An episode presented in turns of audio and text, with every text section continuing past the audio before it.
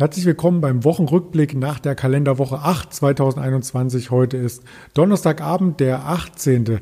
Februar 2021. Mein Name ist Andreas Bernstein von Traders Media GmbH und wir möchten wieder ein Spezialthema heute ergründen mit Ihnen zusammen kurz vor dem Wochenende. Das Ganze ist schon einen Tag vorher aufgezeichnet, also lassen Sie sich bitte nicht von den Kursen entsprechend verwirren, die wir hier einblenden. Zum Eingang dieser Sendung möchten wir als Wochenrückblick dennoch darauf schauen, was die Kurse, die Märkte hier getan haben und da erblicken wir auch gleich das Spezialthema auf der rechten Seite doch zunächst links die Indizes im Wochenrückblick.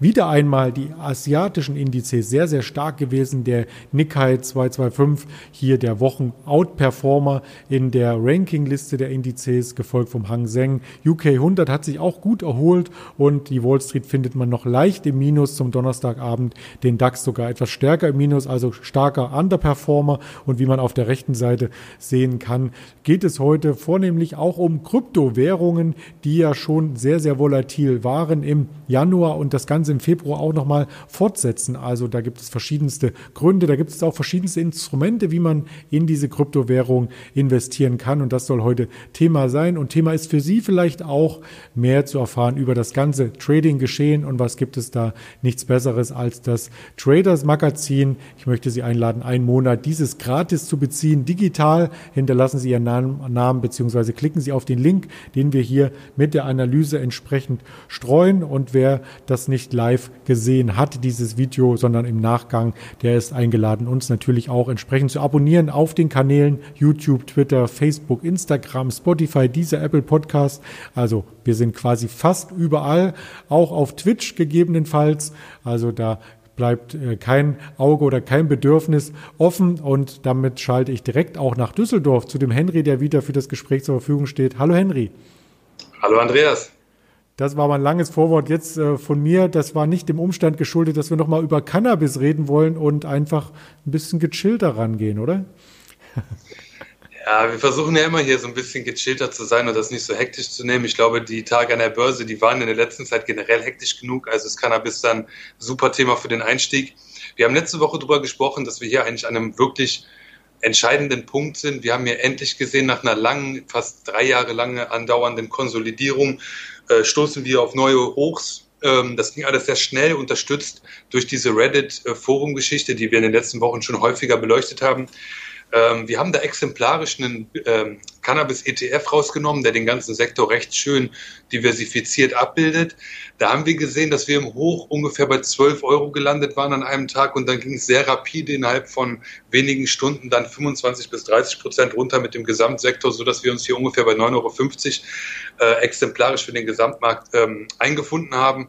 Und da sieht man schon, dass wirklich aktuell neuralgische Punkte getestet werden. Also es geht sehr schnell, viele Leute wollen dabei sein und es geht dann auch schnell wieder in die andere Richtung. Ich glaube, wir sehen hier eine kurzfristige Konsolidierung und dann würde es mich wundern, wenn wir nicht nochmal diese Hochs testen. Aber aktuell sehen wir erstmal ein bisschen äh, Ruhe einkehren in den Markt.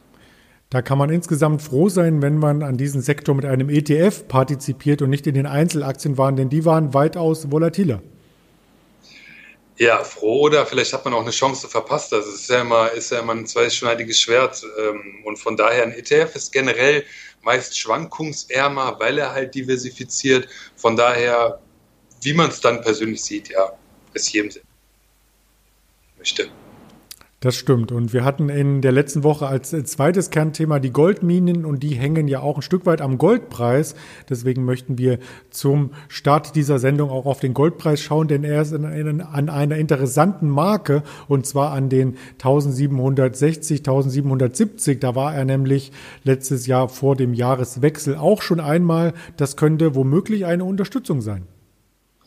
Ich glaube, die Goldminen sind nicht nur ein Stück weit vom Goldpreis abhängig, sondern maßgeblich. Also klar kann man hier Kosten senken und Rationalisierungsmaßnahmen machen, aber man bekommt einfach nur so viel für das geschürfte Gold, wie es am Weltmarkt äh, halt wert ist. Von daher ist der Goldpreis hier definitiv das maßgebliche Instrument, der Gradmesser der Bewegung. Wir haben da die Goldminen besprochen als eine Art ähm, wie sagt man, Substitut dazu, um in zum Beispiel einen Gold-ETF zu investieren, kann man auch einfach eine Goldmine nehmen. Finde ich aktuell sehr attraktiv auf dem Niveau. Ähm, beim Goldpreis sehen wir hier, dass wirklich die untere horizontale Linie jetzt zum zweiten Mal getestet wird. ähm, es ist ein Kampf, also es ist wirklich wie beim, wie beim Cannabismarkt, wir sehen hier neuralgische Punkte und es wird sich meines Erachtens definitiv entscheiden, wohin die Reise in der nächsten Zeit geht und entweder sind das hier gute Einstiegskurse oder vielleicht hat man auch wirklich genau dann ähm, den Punkt erwischt, an dem es auf niedrige Niveaus runtergeht und dann sollte man vielleicht über einen eng gesetzten Stop auch in diesem Markt definitiv nachdenken. Das haben wir uns auf alle Fälle jetzt noch einmal angeschaut im Hintergrund und fragen uns, wo das Geld denn dann hingeflossen ist. Wenn die Aktien niedriger tendieren, wenn äh, der Gold niedriger tendiert, dann bleibt vielleicht nur der Kryptomarkt übrig und das soll heute das Kernthema sein. Was hat sich denn da übergeordnet er, erhalten? Wollte ich nicht sagen, sondern erwiesen, abgehalten, ereignet. Jetzt hast du es. Ja, also ähm, die Kryptowährung, wir haben sie seit Ende letzten Jahres wieder eigentlich regelmäßig im Programm, weil es einfach spannend ist. Es entwickelt sich da nicht gerade eine Szene, sondern es entwickelt sich da wirklich ein neuer Markt, der jetzt wirklich aus den Kinderschuhen hinaus ist. Wir haben es schon Ende letzten Jahres gesagt und auch schon Mitte letzten Jahres, das große Geld fließt hier mit rein. Große Investoren haben ein Augenmerk darauf und wir sehen mittlerweile Notierungen vom Bitcoin auf Alltime heißt über 50.000 US-Dollar. Das ist, was sich aktuell dort ereignet. Wenn man sich den Bitcoin als Vertreter natürlich anschaut, du sagtest es bereits, über 50.000 US-Dollar, also aktuell knapp an der 52.000 dran. Das habe ich einmal hier dar dargestellt im Monatschart, also ein ganz seltenes Chartbild ähm, für Anleger, vielleicht die langfristig investieren, immer mal wieder einen Blick wert, aber ansonsten schaut man eher selten darauf. 2017 waren wir noch ja knapp ähm, über 1.000 Dollar gestiegen und dann das Allzeithoch damals Ende 2017 bei knapp 20.000, war so ein Stück weit das Brett im Markt, zu dem wir mehrere Jahre aufschauten. Der Durchbruch gelang dann Ende letzten Jahres und von da an gab es eigentlich nur noch To the Moon oder wie es so schön heißt. Wer diesen Chart noch kennt, als wir noch nicht diese neuen Hochklommen äh, hatten, also zum Beispiel von einem halben, dreiviertel Jahr, der hat gedacht, ach, diese riesen Kerzen Ende 2017, das ist ja eine megamäßige Übertreibung gewesen. Da muss doch jedem klar gewesen sein, danach geht es runter. Nun sieht man, wie klein erscheinen diese Kerzen durch, äh, neben, den, neben den neuen jetzt von diesem und vom letzten Monat. Also man sieht, die Bewegungen sind noch mal schneller geworden. Es ist noch mal weitaus mehr gehandelte Volumina, die da umgegangen sind. Und ähm, ja, man sieht aber auch, wenn man sich mal nicht die aktuelle, sondern die Kerze davor anguckt, es geht schnell nach oben, es geht auch schnell nach unten. Also hier ist eigentlich für jeden was dabei. Wir haben da, man kann mal zum Beispiel die Sendung von vor, ich glaube, vier Wochen sich angucken. Wir haben schon mal ein Short-Produkt vorgestellt. Das war bei 40.000 US-Dollar, war das eigentlich ein adäquates Mittel. Da hätte man knapp 10.000 US-Dollar mitnehmen können. Vielleicht für jeden immer noch eine gute, eine gute Wahl, der da wirklich drüber nachdenkt. Haben wir jetzt nicht mal ein Niveau erreicht, wo vielleicht mal eine Konsolidierung eintritt oder vielleicht auch nur eine schnelle Bewegung, die man mitnehmen will. Es ist ein Short-ETF und äh, also ein Short-ETN und ähm, ja, schaut euch einfach mal die alte Sendung an. Da, da erzähle ich im Prinzip das Gleiche, was ich jetzt sage, was es für eine Möglichkeit da gäbe, um auf fallende Kurse zu spekulieren. Das machen wir natürlich gerne nochmal zurückspulen und ähm, schauen, was man damals quasi für ähm, Szenarien dargestellt hat. Das bringt durchaus auch einen Lerneffekt mit sich und einen Lerneffekt möchten wir auch mitbringen beim Thema Kryptos, indem wir mitgeben, dass es sich bei den Kryptos nicht nur um den Bitcoin handelt, sondern dass es insgesamt über 8000 Kryptowährungen gibt und wie die verteilt sind, zumindest die Top 10, das haben wir auf folgender Übersicht aufgelistet von Visual Capitalist. Von der Seite habe ich es endlich gefunden. Und da sieht man ganz deutlich, dass 68 Prozent des gesamten Kryptomarktes von der Marktkapitalisierung auf den Bitcoin vereint sind. Und dann kommt noch mit einem riesengroßen Batzen, muss man schon sagen, Ethereum und die anderen spielen insgesamt nur eine sehr, sehr untergeordnete Rolle. Ja, ich kenne sie nicht alle, ich kenne mittlerweile viele. Ich habe auch damals noch erzählt, ich habe zu meiner Zeit, als ich, als ich diesen Kryptomarkt so gesehen so für mich entdeckt habe, habe ich es mir wie ein Indexfonds selber aufgebaut. Ich fand die Idee ganz, ganz schlau. Im Endeffekt hätte man einfach in Bitcoin investieren sollen und wäre da am besten gefahren. Ähm, weil sich diese Altcoins halt stellenweise einfach nur miserabel entwickelt haben. Teilweise gibt es die nicht mal mehr. Ich, ich habe da teilweise hundertprozentige Verluste erlitten. Also wie man es macht, man macht es falsch oder, oder eben richtig. Es ist ein Glücksspiel bei den Kryptowährungen gewesen. Der Gesamtmarkt sieht man hier klar von Bitcoin dominiert, Ethereum, Tether, aber auch Polkadot kommt. Da kommen wir später nochmal drauf zu sprechen. Da gibt es mittlerweile auch einen ETN, den wir im Angebot haben. Und ähm, was man hier noch bedenken sollte, ich hatte heute Mittag ein Gespräch mit dem Daniel Und der hat ja auch gesagt, ah, das ist mittlerweile ein Riesenmarkt und diese 1,5 Milliarden äh, US-Dollar, die da Tesla oder Elon Musk in den Bitcoin gesteckt haben, wie lange sollen die reichen und ähnliches, da können wir später auch nochmal drauf zu sprechen kommen, weil de facto werden hier nicht so hohe Volumina gehandelt, der Kurs steigt halt und das wird dann hochgerechnet auf die Gesamtzahl der Bitcoins und dadurch kommt man hier halt auf diese horrenden äh, mehreren hundert Milliarden, die Bitcoin schon ausmacht und kleine Zeitinfo, wir knacken gerade aktuell, bin ich der Meinung, die eine Billionen US-Dollar-Marke an Kryptowährung, also für jeden, der da irgendwie ein Interesse dran hat oder auch die Bitcoin-Jünger, die von Anfang an dabei sind, ist vielleicht heute ein Tag, wo man wirklich mal die Korken knallen lässt, weil de facto, sie haben es geschafft. Hast du aber schnell alle zusammengerechnet aus der Übersicht. Äh, eine Billion, da hast du recht, ist aber trotzdem insgesamt der Markt weniger wert als das Unternehmen Apple. Ich bin gut im Kopfrechnen, das kriege ich noch hin. Und ja, Apple ist natürlich teurer. Apple ist aber auch ein äh, riesiger Konzern von Welt und ähm, da haben wir auch heute Mittag drüber gesprochen. Man könnte natürlich auch sagen, ist eine, Bitcoin, ist es eine Währung, ist es eine Alternativ Gold oder ähnliches? Wir besprechen das später. Aber genau das Gleiche könnte man ja auch über Aktien sagen, weil de facto könnte man ja auch das Unternehmen Apple als, als Zahlungsmittel machen. Das ist jetzt weit hergeholt. Wir können diesen Gedanken mal aufgreifen, weil ähm, Apple stellt Geräte her, die jeder braucht. Es ist ein Service, den, den jeder nutzt und äh, ist das nicht ebenso viel wert wie eine Kryptowährung? Von daher finde ich die Bewertung von Apple legitim. Meine Meinung dazu. Ja, da sind wir auch schon mitten im Aktienbereich und der ein oder andere fragt sich vielleicht, ja, Bitcoins, Kryptowährung, wie kann ich überhaupt investieren? Wir kommen zu konkreten Produkten gleich noch einmal, möchten aber einen Schritt zurückgehen und im Aktienmarkt zwei Unternehmen vorstellen, die direkt etwas mit dem Bitcoin zu tun haben. Und das erste Unternehmen stellt die Infrastruktur ein Stück weit zur Verfügung für die ganzen Bitcoin-Transaktionen und das ist Northern Data.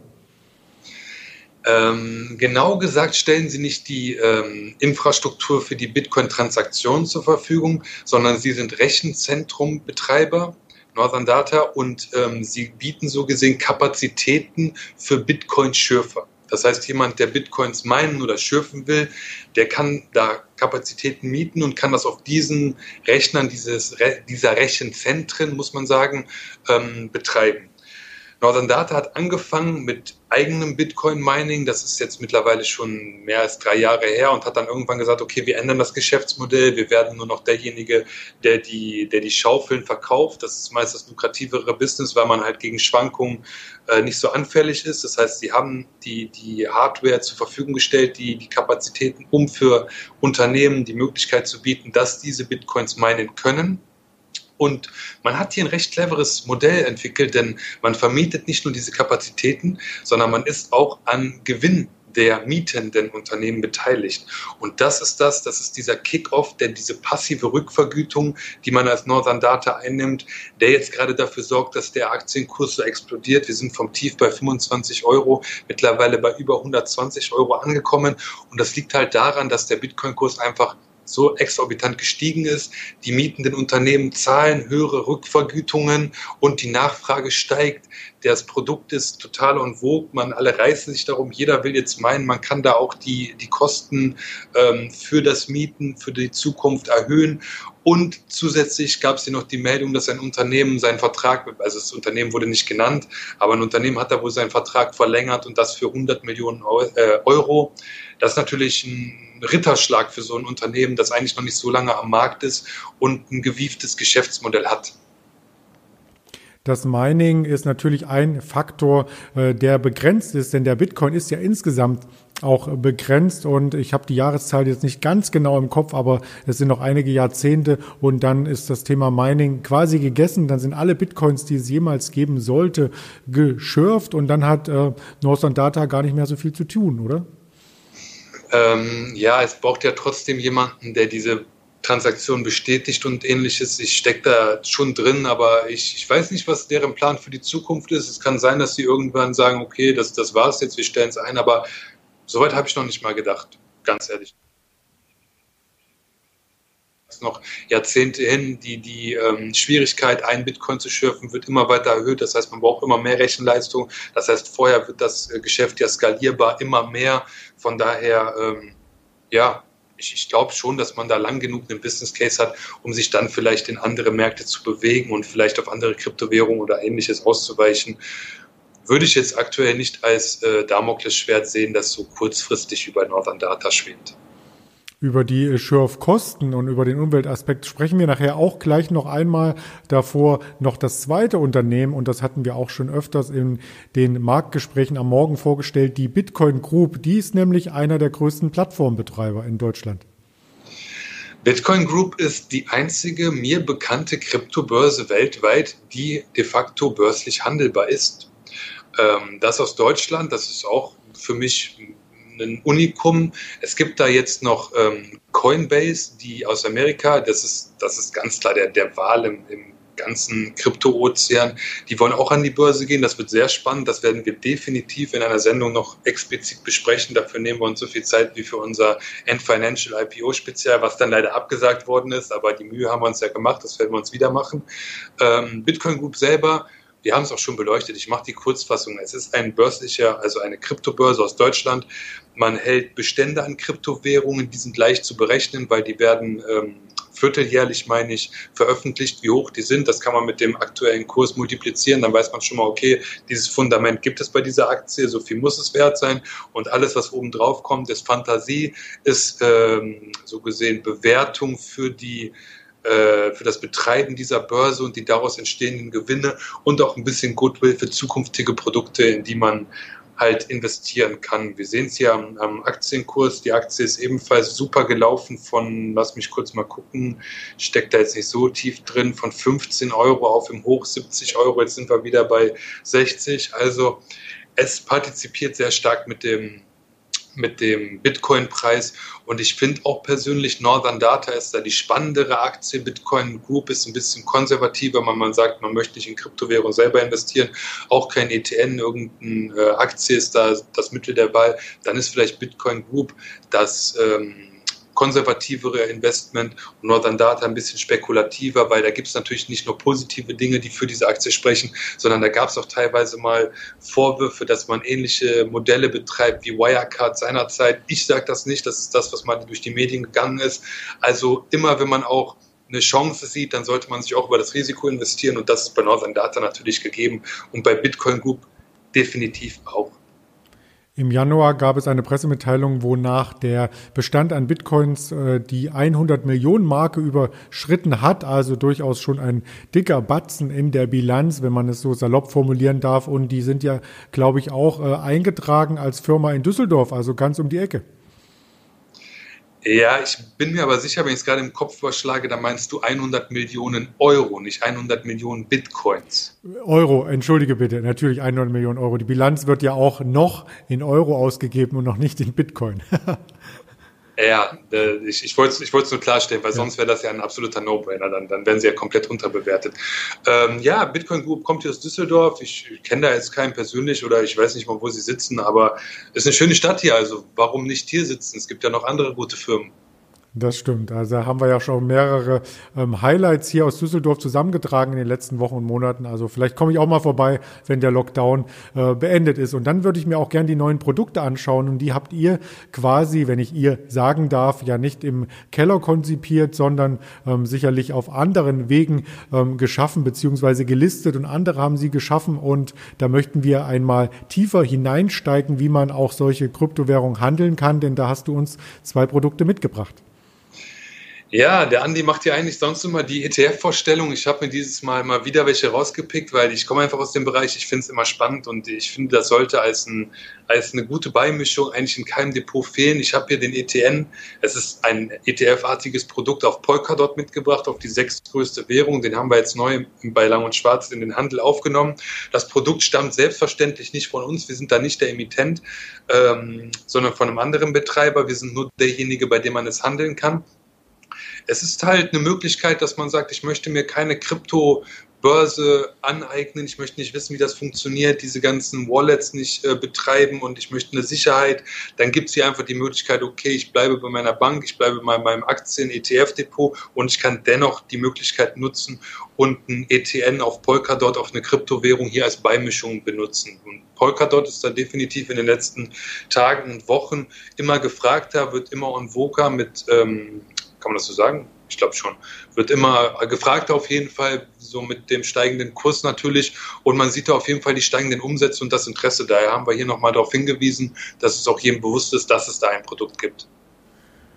Der ist noch relativ frisch, der Chart. Du sagtest es jetzt bereits, das Produkt gibt's noch nicht lange und den Polkadot hatten wir ja auch in der Top 10 Ranking Liste am Anfang gesehen. Also der ist da ziemlich frisch reingekommen, erfreut sich weiterer Beliebtheit. Also wahrscheinlich auch ein Produkt, was Zukunft hat. Das zweite Produkt ist dann äh, sozusagen Hotel heißt es und ist ein Basket, richtig?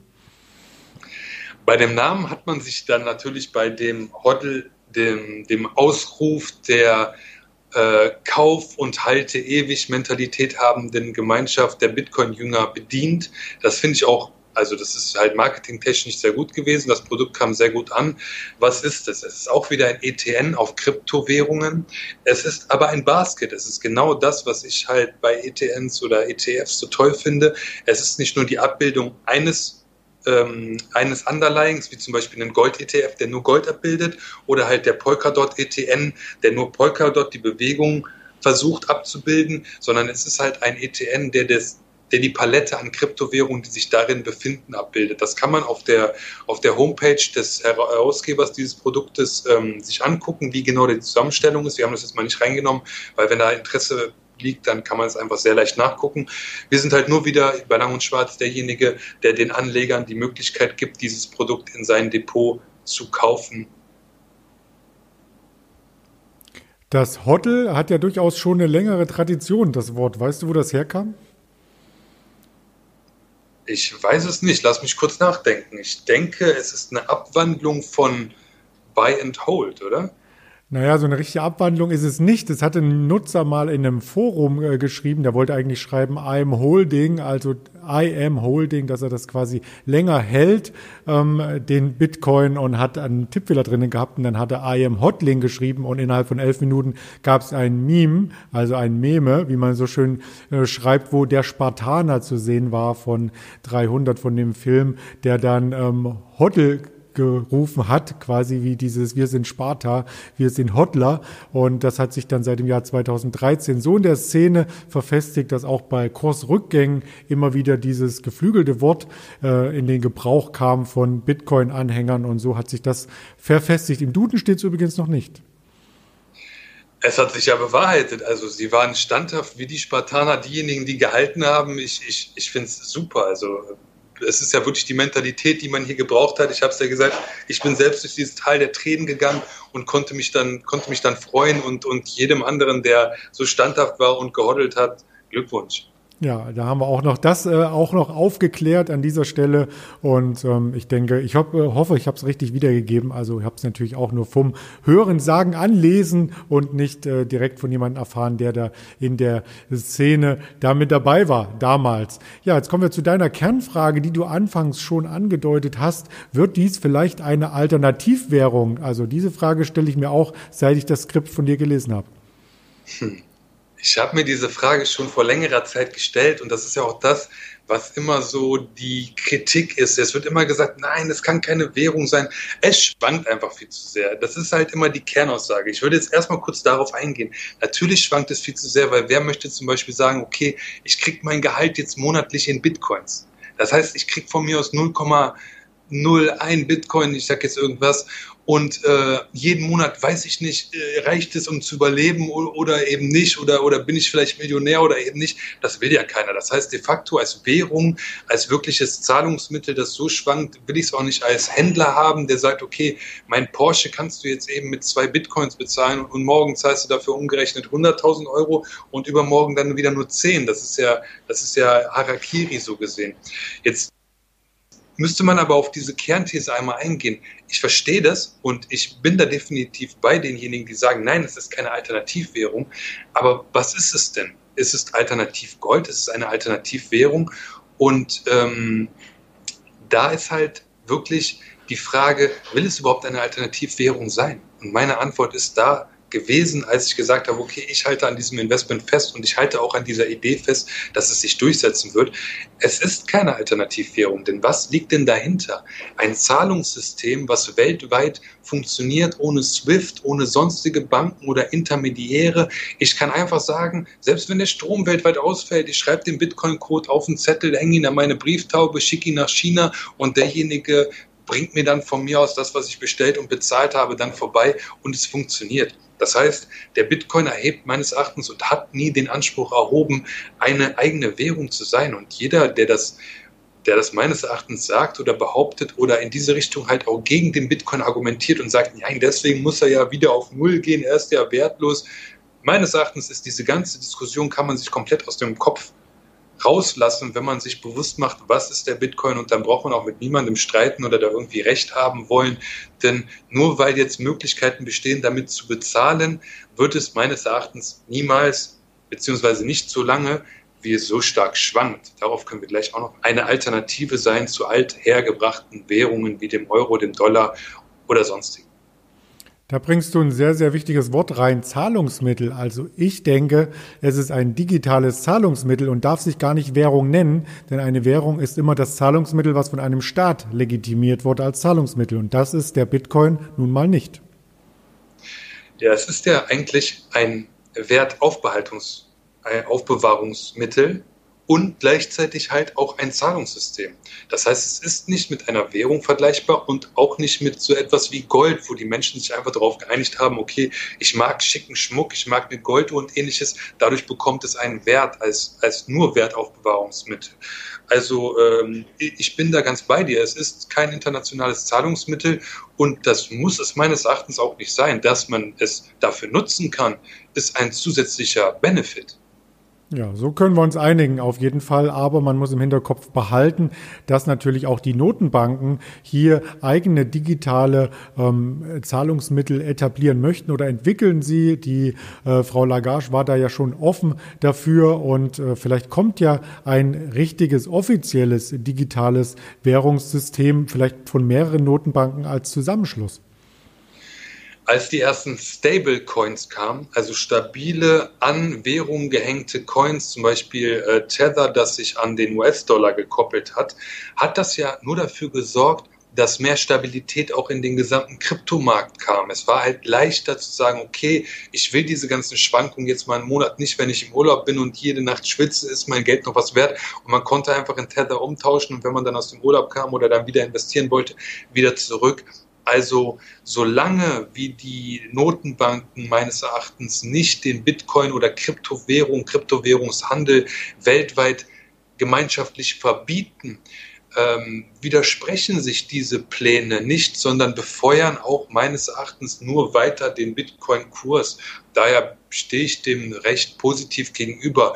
Jetzt wird es vermutlich wieder, oder was heißt wieder, jetzt wird es vermutlich Kommentare geben dazu, ja, aber dann können ja Strafzinsen und alles kommen und man kann es ganz leicht durchsetzen. Ja, kann sein, steht aber auf einem anderen Blatt und ist, glaube ich, ähm, wie sagt man, Glaskugelleserei. Also wenn man wirklich nur sagt, okay, wir betrachten es faktisch auf dem, was haben wir jetzt, was können wir haben und wie können wir es bewerten, dann glaube ich, sind die Pläne aktuell erstmal als positiv zu sehen, dass Notenbanken darüber nachdenken, weltweit in digitalen eigenen Kryptowährungen Fuß zu fassen. Ja, und das befeuert natürlich auch den Kurs von diesen etablierten ähm, Kryptowährungen oder wir wollen das Wort Währung auch nicht inflationär benutzen von diesen digitalen Zahlungsmitteln und ruft die Aufmerksamkeit von einigen hervor, die natürlich den Kurs auch wiederum weiter befeuern. Und da hatten wir eine Schlagzeile vor einer Woche oder vor genau zwölf Tagen ähm, am 8. Februar 2021 von Elon Musk, dem Tesla-Gründer, der mit Tesla zusammen 1,5 Milliarden Dollar in Bitcoin investieren möchte oder es schon getan hat. Da werde ich nicht ganz schlau daraus. Ähm, das hat den Kurs nämlich über diese 42.000 Dollar Marke gehoben und zu dem jüngsten massiven Anstieg geführt. Bevor ich jetzt eine längere Ausführung mache, warum wirst du daraus nicht schlau, dass Tesla 1,5 Milliarden US-Dollar in den Bitcoin investiert? Ja, ich werde nicht schlau daraus, ob Elon Musk es als Person getan hat oder ob es Tesla getan hat und die Bitcoins in der äh, Bilanz von Tesla auftauchen. Ah, okay. Also wie das genau abgelaufen ist. Ich dachte ehrlich gesagt, dass ähm, das über das Kapital von Tesla abgelaufen ist so oder so, also eigentlich, selbst wenn es eine, wenn es eine irgendwie geartete bilanzielle Verschiebung vom Eigentum von, von Elon Musk in Tesla gegangen ist, es ist eigentlich unerheblich für den Sachverhalt, den wir hier haben.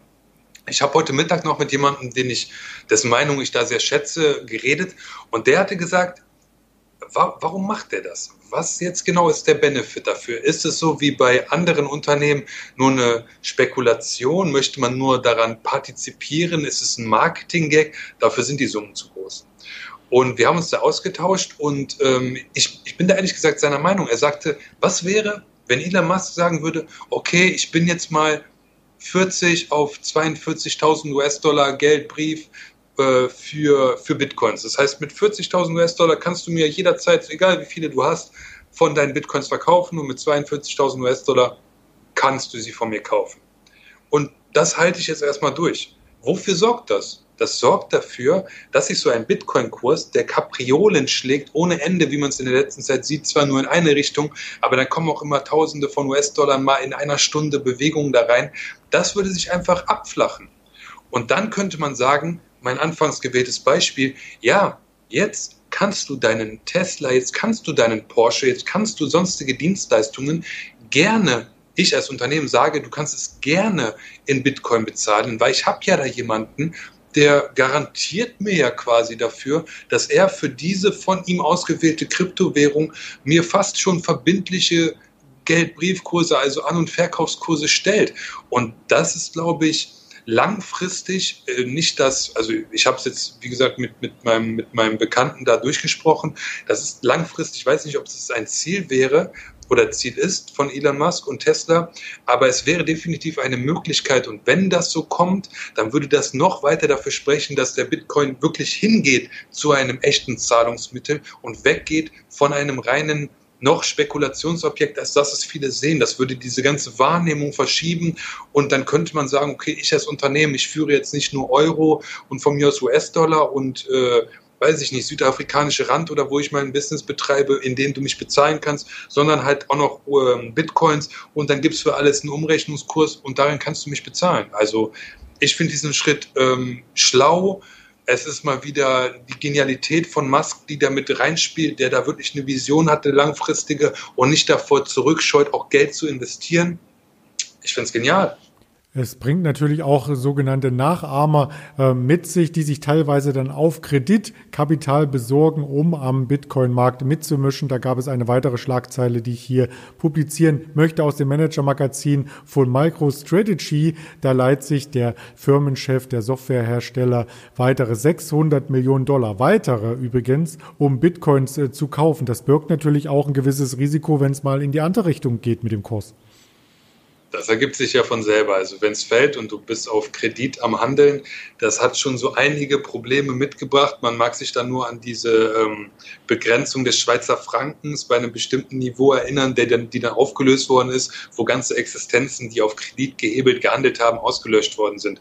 Also ich sage nicht, dass das jetzt beim Bitcoin ähnlich läuft, weil da gibt es ja de facto noch niemanden, noch niemanden, der da äh, eine, eine Grenze, eine, eine preistechnische Schwelle reinlegt. Aber MicroStrategy sehe ich da als genau das Alternativmodell zu dem, was Elon Musk macht. Hier bei Musk, bei Tesla sehe ich da wirklich einen längerfristigen Plan, der dahinter steht. Bei MicroStrategy aufgrund der doch viel geringeren ähm, kapitalmäßigen äh, Stärke dieses Unternehmens und dass man jetzt schon auf Kredit dieses Investment betreibt, sehe ich da eher eine spekulationsmäßigen, einen spekulationsmäßigen Hintergrund als das, was ich gerade bei Elon Musk oder Tesla angeführt habe.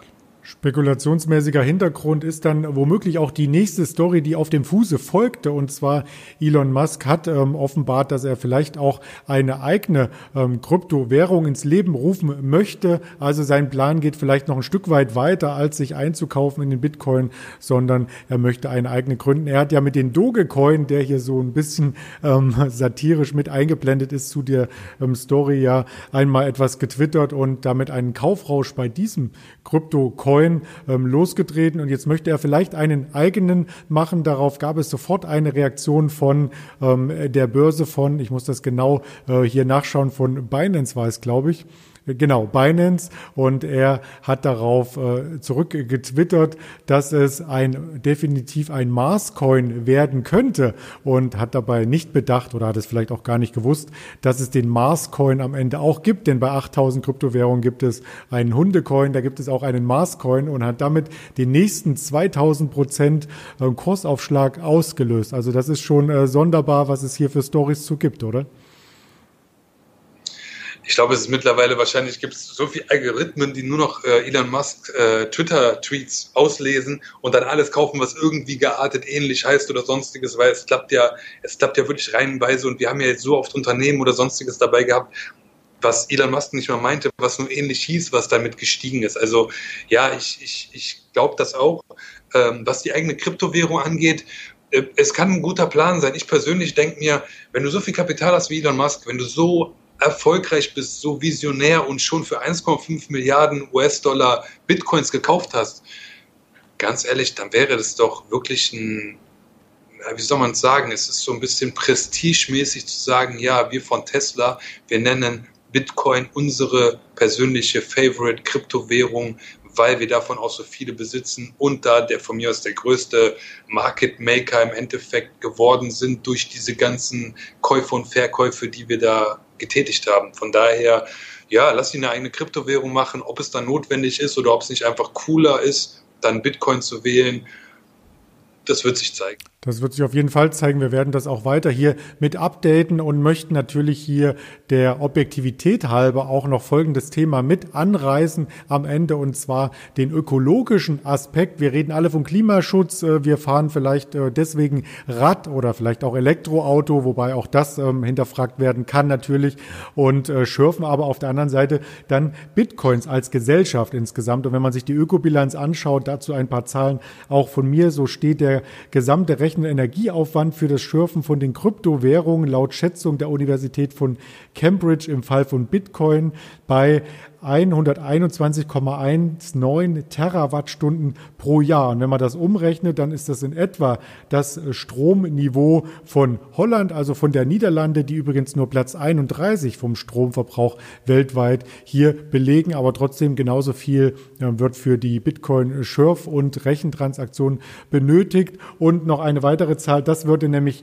reichen, um 27 Jahre lang für alle Engländer den Tee aufzubrühen. Ja, also da muss man sich entscheiden, was man möchte als, ähm, als äh, Bewohner dieser Erde letzten Endes, oder?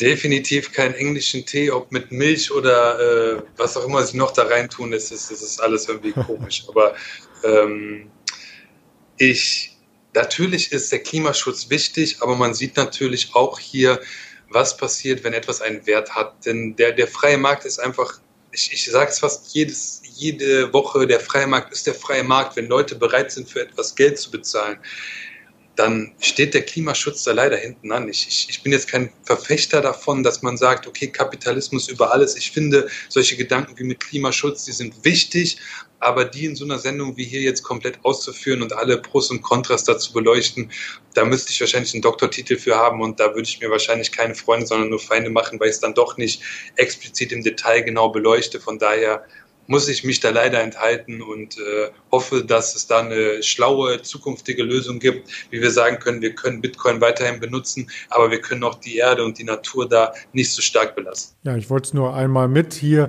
quasi ins Boot werfen, denn wenn es letzten Endes darum geht, die Ressourcen der Welt äh, zu schützen, äh, vielleicht können wir uns dann irgendwann eine Kryptowährung gar nicht leisten, weil einfach der Strom dafür gar nicht da ist. Ja, das sind so ein paar Gedanken, die ich mit dem Thema auch verbinde, die ich hier mit hineinbringe bringen wollte. Was wäre denn für dich so ein Zukunftsblick beim Thema Kryptos?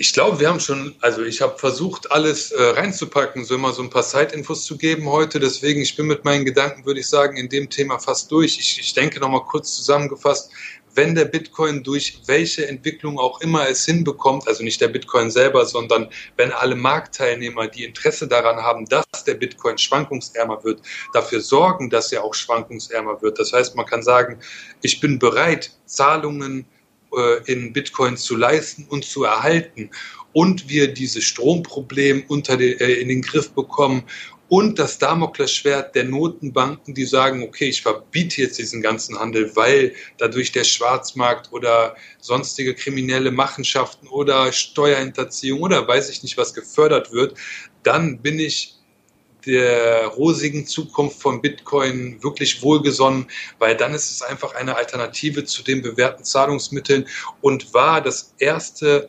kryptisch äh, verschlüsselte elektronische ähm, Wertaufbehaltungsmittel der Welt und wird immer in den Geschichtsbüchern als solche stehen und ist vielleicht ein Vorbild für das, was da kommt, was vielleicht Notenbanken an eigenen Kryptowährungen schaffen. Von daher, ich bin definitiv ein Befürworter dessen. Ich finde es großartig, dass es Produkte wie ETNs auf verschiedene Kryptowährungen gibt, auf Produkte, äh, auch Produkte darauf gibt, mit denen man diversifizieren kann und in den Gesamtmarkt investieren kann.